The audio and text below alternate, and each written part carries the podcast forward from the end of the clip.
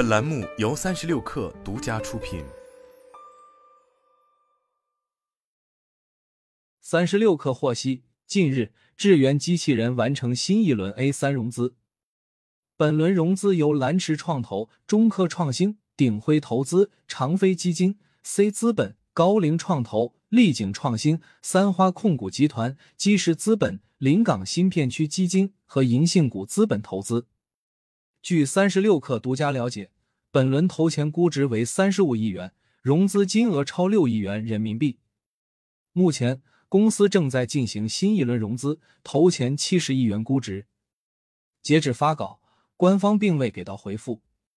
智源机器人因创始人智辉君彭智辉而出名，公司希望对标特斯拉的擎天柱，产品方向为人形机器人。今年八月，智源推出了远征 A 幺人形机器人，并发布了其自研的 Powerflow 关节电机，反关节的设计和灵巧手 Skill Hand。据三六氪了解。智源机器人预计上半年年中商业化交付，第二代人形机器人也在研发阶段，预计将于二零二四年面世。彭志辉曾通过天才少年计划加入华为，是有名的天才少年。据三六氪了解，智源机器人最大股东为桑鹏上海科技有限公司，股份占比为百分之三十四点六二九九，而彭志辉在桑鹏科技持股百分之十三点七九。智源机器人本轮融资有较多产业方资本，立景创新为立讯精密的子公司，是三 C 制造领域头部公司；长飞基金是长飞光纤的公司基金，光纤在机器人中有很多应用，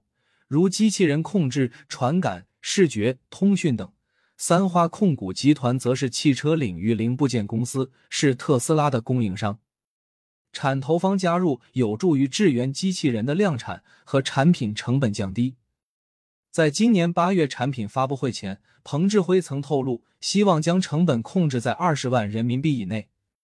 比亚迪是智源机器人的投资人之一，有业内人士告诉三六氪，比亚迪正与智源机器人沟通，更改反屈膝设计，希望让人形机器人更像人。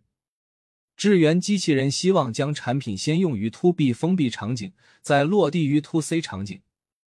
正如特斯拉将工厂看作未来人形机器人落地场景之一，智源机器人会将产品率先用于工业制造场景，如在汽车总装和分装线中使用，承担如拧螺丝、点胶水、外观检测等工作；也可以在实验室里调配不同的材料做生物实验。智源机器人在八月发布会时表示，他们已经和多家头部制造业服务企业对接，并面向三 C 电子、汽车装备等不同场景，训练了很多如拧螺丝的动作。公司预计二零二四年产品会推向商业化落地。